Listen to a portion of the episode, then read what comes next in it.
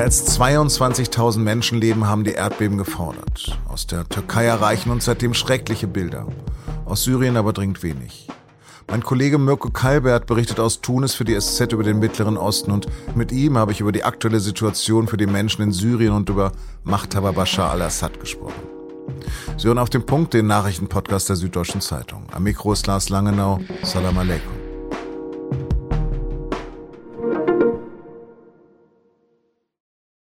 Immer wieder stockt mir der Atem. Herz und Magen ziehen sich zusammen. Ich halte es kaum aus, die Bilder zu sehen und die Berichte zu lesen aus dem Erdbebengebiet.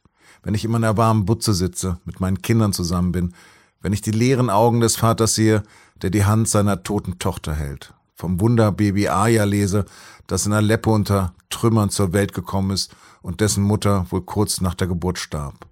Und das Weise ist, weil auch Vater und vier Geschwister bei der Naturkatastrophe ums Leben kamen. Meine tiefste Bewunderung gehört denen, die in das Gebiet reisen, um zu helfen, die versuchen, selbst mit bloßen Händen noch Leben zu retten. Doch das wird immer unwahrscheinlicher. Es heißt immer, bis zu 72 Stunden haben Menschen unter Trümmern Überlebenschancen und zum ersten Mal gebebt hat die Erde in der türkisch-syrischen Grenzregion am frühen Montagmorgen. 19.000 Tote sollen es mittlerweile in der Türkei sein. In Syrien sind 3.000 Leichen gezählt worden. Tausende sind noch immer unter den Trümmern, stand Freitagnachmittag. Vor allem in Syrien ist die Lage für Helfer schwierig, denn in dem Land herrscht seit zwölf Jahren Bürgerkrieg. Internationale Hilfe kommt dort kaum an. Ein Sprecher der syrischen Weißhelme einer Zivilschutzorganisation vor Ort hat in unserer Sendung am Mittwoch auch auf die Katastrophe dort hingewiesen und dass es viel zu wenig Unterstützung gibt. Inständig bat er um internationale Hilfe. Warum die Menschen in Syrien so alleine gelassen werden, was die politische Situation im Land und Machthaber Assad damit zu tun haben, darüber habe ich mit meinem Kollegen Mirko Kalbert Freitagmittag am Telefon in Tunis gesprochen. Er kennt Syrien und die Region sehr gut, steht im Kontakt mit vielen Leuten vor Ort. Und ihn habe ich zunächst gefragt, was seine Gesprächspartner zu den Zerstörungen im Vergleich zu denen im Bürgerkrieg sagen.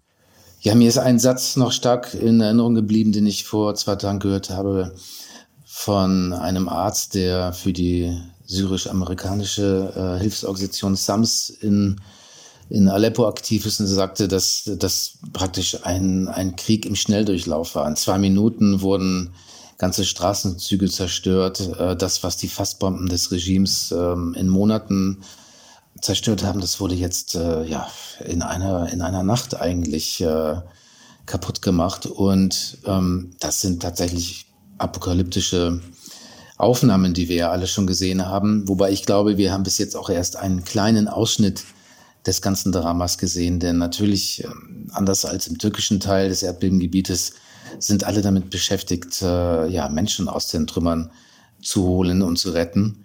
Es, es gibt keine Zeit, äh, im Ausland mitzuteilen, wie die Lage ist.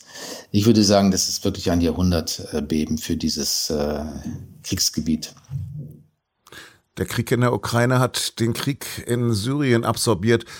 Lass uns ganz kurz darüber reden, über welche Bereiche herrscht denn noch das Regime von Assad? Die größten Orte äh, sind wieder in Regimekontrolle und werden mehr schlecht als recht, aber einigermaßen versorgt vor dem Erdbeben. Und dann gibt es halt diese Enklave Idlib und Gebiete an der türkischen Grenze, in denen eine ganz äh, krude Mischung aus äh, Rebellengruppen äh, sich zurückgezogen hat, beziehungsweise in so einem Abkommen zwischen der Türkei und dem Regime erlaubt wurde, sich dort äh, zurückzuziehen. So eine Art Deeskalationsstrategie war das.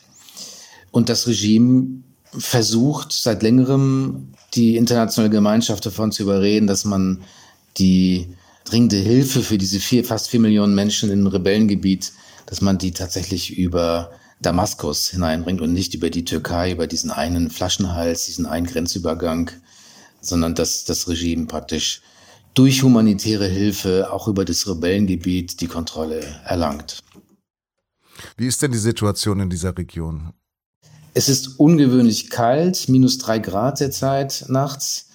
Viele Häuser in den größeren Städten sind ja wie Kartenhäuser zusammengefallen. Das heißt, äh, allein in Aleppo sind nach jetzigen Schätzungen 100.000 Familien obdachlos, 30.000 davon habe ich gehört, sind in Schulen und in Moscheen untergekommen. Der Rest lebt teilweise in Autos. Es werden händeringend ja irgendwelche Zelte oder Möglichkeiten gesucht, wie man die Nächte überleben kann.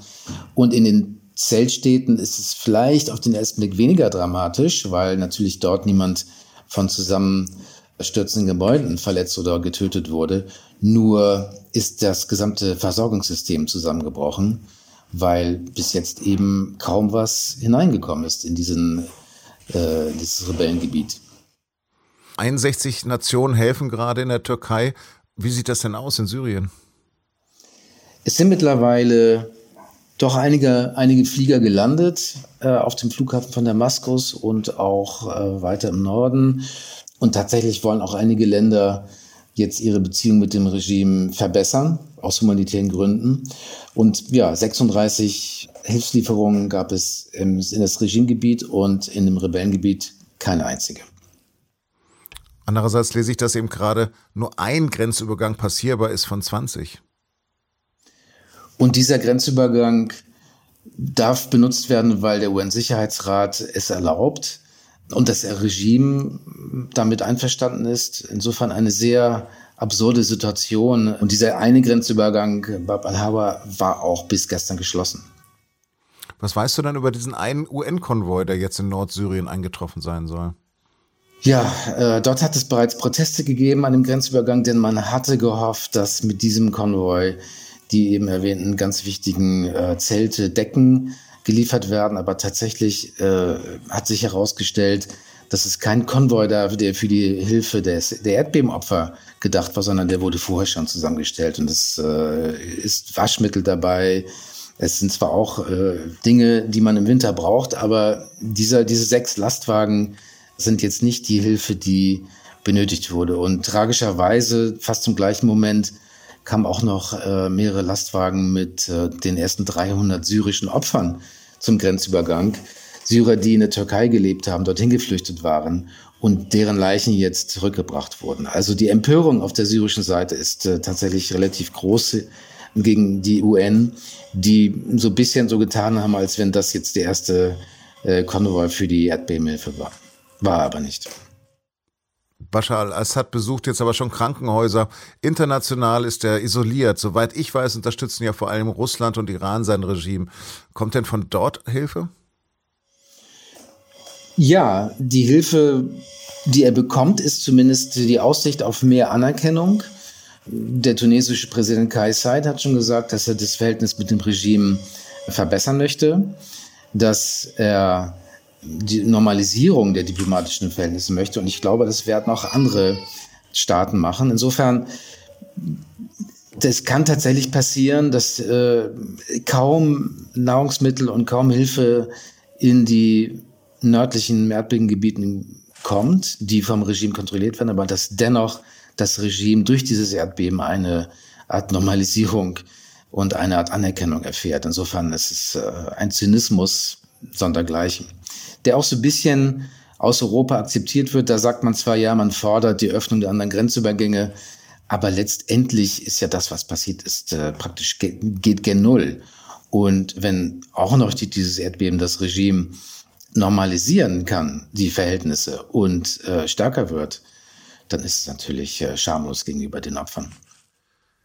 Ich habe die Bilder von Gaziantep gesehen, diese alte Römerfestung, die dort gestanden hat, die jetzt dem Erdboden gleichgemacht worden ist nach 2000 Jahren. Wie sieht das in Syrien aus, was ja auch ein großes Kulturland ist? Wir haben ja schon während des Krieges gesehen, dass die Symbole des Zusammenlebens, wie die Altstadt von Aleppo, weitgehend zerstört wurden und dass das auch auf die Gesellschaft natürlich einen Wahnsinnseinfluss hat. Das heißt, dass äh, dieses, dieses diese kulturelle Wiege, die ja auch auf Europa großen Einfluss hat, dass die durch den Krieg in Gefahr war und die jetzt noch viel größeren Zerstörungen der Kulturdenkmäler und der Orte, ja, wie auch in Aleppo, wo es einen kurdischen Stadtteil gibt, wo es ein Zusammenleben verschiedener politischer Gruppen gab. Das ist ja die Hoffnung für den Wiederaufbau des Landes, dass diese ethnischen Gruppen da bleiben. Und wenn sich wirklich herausstellt in den nächsten Tagen, dass doch viele der Kulturdenkmäler und dass die Situation so schlimm ist, wie wir es befürchten müssen, dann werden eben auch ethnische Minderheiten weggehen. Dann werden die Kurden vielleicht aus Aleppo weggehen. Und das wird ein, eine große Auswirkung haben auf, die, auf das zukünftige Syrien und die Region. Das wird auch Flüchtlingswellen wahrscheinlich äh, starten. Und insofern, diese Kulturdenkmäler, das ist nicht nur was Symbolisches, sondern da geht es tatsächlich darum, ob diese Region multiethnisch bleiben kann und ob es Menschen gibt, die ja darauf setzen, auf einen Wiederaufbau setzen, auf ein wieder, wieder Zusammenleben setzen, genau was das Regime ja auch bekämpft hat. Mirko, herzlichen Dank für deine Einblicke. Vielen Dank.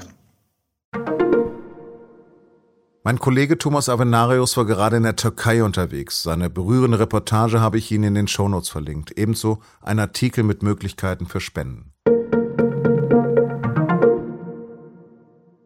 Vielleicht ist das gerade auch alles zu viel mit Leid und Elend, aber in der Ukraine tobt der Krieg weiter. Die russische Armee hat in der Nacht zum Freitag erneut massive Angriffe auf die kritische Infrastruktur gestartet. Allein in Saporischia im Norden der Ukraine schlugen innerhalb einer Stunde mindestens 17 Raketen ein. Insgesamt sollen mehr als 50 Raketen abgefeuert worden sein. Immerhin, die 10 auf Kiew konnten von der ukrainischen Luftabwehr abgefangen werden. Die Europäische Union wird ihren Grenzschutz noch einmal verschärfen. Bei einem Sondergipfel in Brüssel haben die Staats- und Regierungschefs der Mitgliedstaaten dafür Mittel von der EU-Kommission gefordert. Unter anderem für den Bau von Sperranlagen wie Zäunen. In der Praxis sollen mit dem Geld zunächst Kameras und Sensoren bezahlt werden, die in solchen Zäunen angebracht werden könnten. Zuvor hat der Streit darüber gegeben, ob die EU den Bau von Sperranlagen mitfinanzieren soll. Außerdem will die EU Herkunftsländer dazu verpflichten, nicht anerkannte Asylbewerber zurückzunehmen.